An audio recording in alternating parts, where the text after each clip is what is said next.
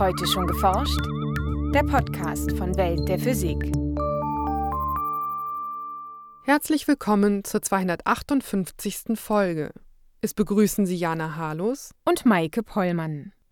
Eine Welt ohne Wasser wäre nur schwer vorstellbar. Es findet sich in allen Pflanzen und Lebewesen, füllt Ozeane, bedeckt Berge mit Schnee und den Himmel mit Wolken. Diese tragende Rolle verdankt Wasser nicht zuletzt seinen besonderen Eigenschaften. Weil äh, Wasser verhält sich ähm, ganz anders als die meisten Flüssigkeiten, die man so kennt.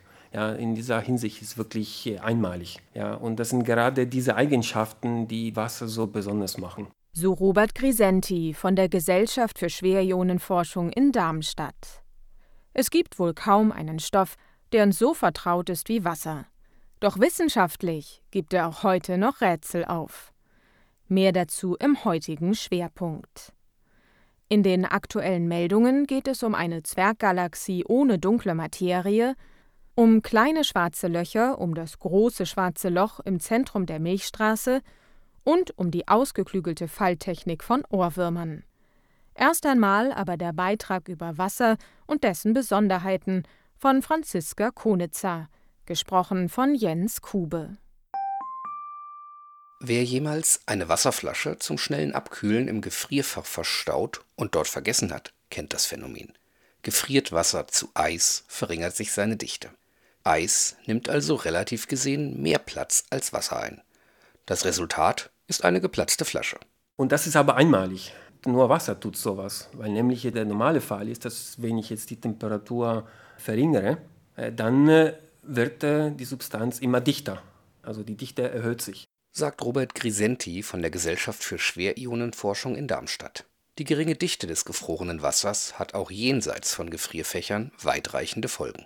Und gerade äh, genau diese Eigenschaft finde ich äh, extrem faszinierend, weil sie für die Entstehung und Erhaltung des Lebens notwendig war. Geowissenschaftler vermuten nämlich, dass unser Planet in der Vergangenheit bereits mehrmals vollständig von Eis bedeckt war. Wäre Wasser eine Flüssigkeit wie alle anderen, wären die Ozeane damals völlig durchgefroren.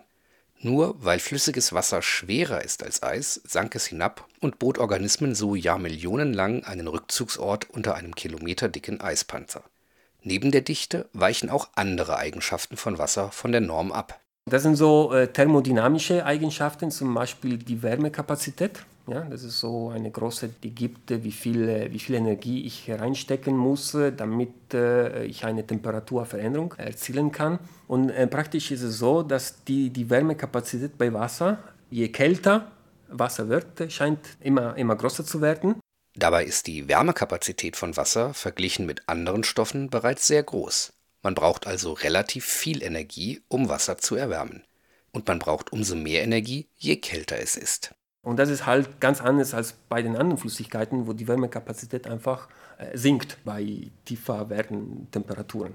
Um das anormale Verhalten von Wasser zu verstehen, haben Wissenschaftler H2O-Moleküle, jeweils zusammengesetzt aus zwei Wasserstoffatomen H und einem Sauerstoffatom O, bereits genau unter die Lupe genommen über sogenannte Wasserstoffbrückenbindungen können sich mehrere H2O-Moleküle miteinander verbinden.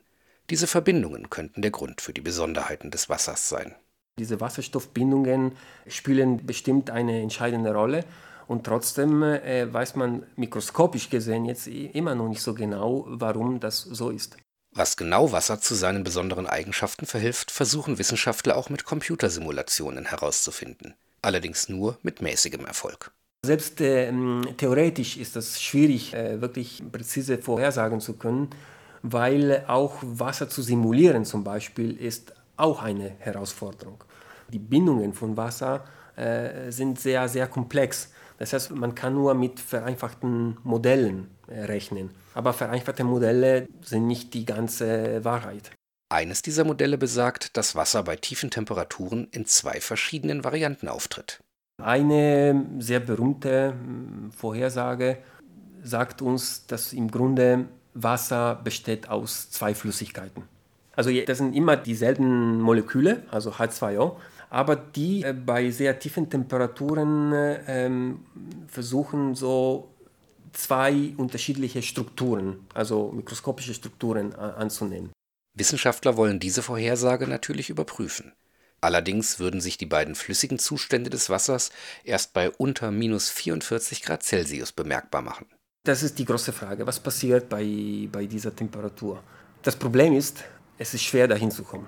Kein Wunder, sagt uns unsere Alltagserfahrung doch, Wasser gefriert bei 0 Grad Celsius zu Eis. 0 Grad Celsius äh, ist nicht der Gefrierpunkt, das ist der Schmelzpunkt. Das ist die Temperatur, an dem äh, Eis schmilzt. Das geht nicht umgekehrt, weil eigentlich reines Wasser würde bei 0 Grad niemals gefrieren. Um bei 0 Grad Celsius zu gefrieren, braucht Wasser sogenannte Nukleationskeime, kleine Staub- oder Schmutzkörnchen, mit deren Hilfe sich die H2O-Moleküle zu Eiskristallen anordnen können. Ohne derartige Nukleationskeime ist es ein statistischer Prozess, der steuert, bei welcher Temperatur Wasser gefriert. Es gilt, je kälter das Wasser, desto wahrscheinlicher ist es, dass es gefriert. Und dann kann man so sehen, dass praktisch die Lebenszeit von äh, reinem Wasser bei 0 Grad, äh, kann man so extrapolieren und sagen, das ist unendlich, würde niemals gefrieren. Und so ist aber die Lebenszeit äh, von, von flüssigem Wasser bei minus 40 äh, Grad, äh, das entspricht einer Millionsten einer Sekunde. Auch Robert Grisenti und sein Team versuchen in ihrem Labor, extrem unterkühltes Wasser herzustellen und sich der magischen Grenze von minus 44 Grad Celsius anzunähern. Diese Experimente äh, sehen so aus, äh, man schießt so einen winzigen Flüssigkeitsstrahl ins Vakuum. Dieser Strahl äh, verwandelt sich in Tropfen, also bricht äh, in, in, Tröpfchen auf äh, und dann diese Tropfen verdampfen. Je mehr diese Tröpfchen verdampfen, desto kälter werden sie. Äh, das heißt, sie, sie verlieren Atome und das führt zu einer Abkühlung. Ja? Das heißt Verdampfungsabkühlung. Das ist so etwas, spüren wir im Sommer, ja, wenn wir schwitzen. Die Temperatur dieser winzigen Tröpfchen zu messen, ist allerdings nicht so einfach. Die Sache ist, man kann natürlich nicht einen Thermometer in die Tröpfchen äh, stecken, weil, äh, was ich noch nicht gesagt habe, diese Tröpfchen haben einen Durchmesser von Mikrometern. Je kleiner die Tröpfchen, desto tiefer die Temperatur. Eine spezielle spektroskopische Methode half den Wissenschaftlern, die Größe ihrer Tröpfchen genau zu bestimmen und so auf deren Temperatur zu schließen. Die tiefste Temperatur, die wir bestimmt haben dadurch, war minus 42,6 äh, Grad. Das ist ein Rekord. Noch nie wurde kälteres Wasser beobachtet. Robert Grisenti und seine Kollegen sind also nicht mehr weit von den magischen minus 44 Grad Celsius entfernt. Also wenn äh, dieses Zweiflüssigkeiten-Modell, also wenn es bestätigt würde, dann würde das erklären, die Eigenschaften von Wasser. Es sollte zwar möglich sein, die Wassertröpfchen im Experiment noch weiter abzukühlen, doch es dürfte nicht leicht werden. Zumindest theoretisch zeigen Berechnungen, dass bei minus 48 Grad Celsius wirklich Schluss ist für flüssiges Wasser. Bei noch tieferen Temperaturen gibt es dann nur noch Eis. Nachrichten Die Bewegungen von Sternen in Galaxien sowie von Galaxien in Galaxienhaufen zeigen, dass die wirkenden Anziehungskräfte erheblich größer sind, als allein aufgrund der sichtbaren Materie zu erwarten. Bereits in den 1930er Jahren folgerten Astronomen, dass es zusätzlich eine unsichtbare Materieform geben müsse. Diese dunkle Materie hält Galaxien und Galaxienhaufen mit ihrer Schwerkraft zusammen und macht rund 80 Prozent der gesamten Materie im Kosmos aus. In Galaxien variiert das Verhältnis von dunkler Materie zu gewöhnlicher Materie je nach Art und Größe des Systems. In einer 65 Millionen Lichtjahre von uns entfernten Zwerggalaxie haben Astronomen nun genau nachgemessen. Dazu beobachteten die Wissenschaftler die Eigenbewegung von zehn Kugelsternhaufen in dem System und bestimmten damit die Gesamtmasse der Zwerggalaxie. Demnach enthält die untersuchte Zwerggalaxie nur sehr wenig oder möglicherweise gar keine dunkle Materie, berichten die Wissenschaftler nun im Fachblatt Nature. Das ist überraschend, denn solche Galaxien beherbergen typischerweise etwa 400 Mal mehr dunkle Materie als gewöhnliche Materie. Die Entdeckung der ungewöhnlichen Zwerggalaxie hat vor allem Konsequenzen für alternative Gravitationstheorien.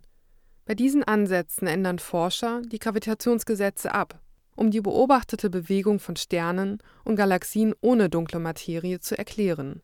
Dabei hängt die Dynamik stets von der vorhandenen gewöhnlichen Materie ab.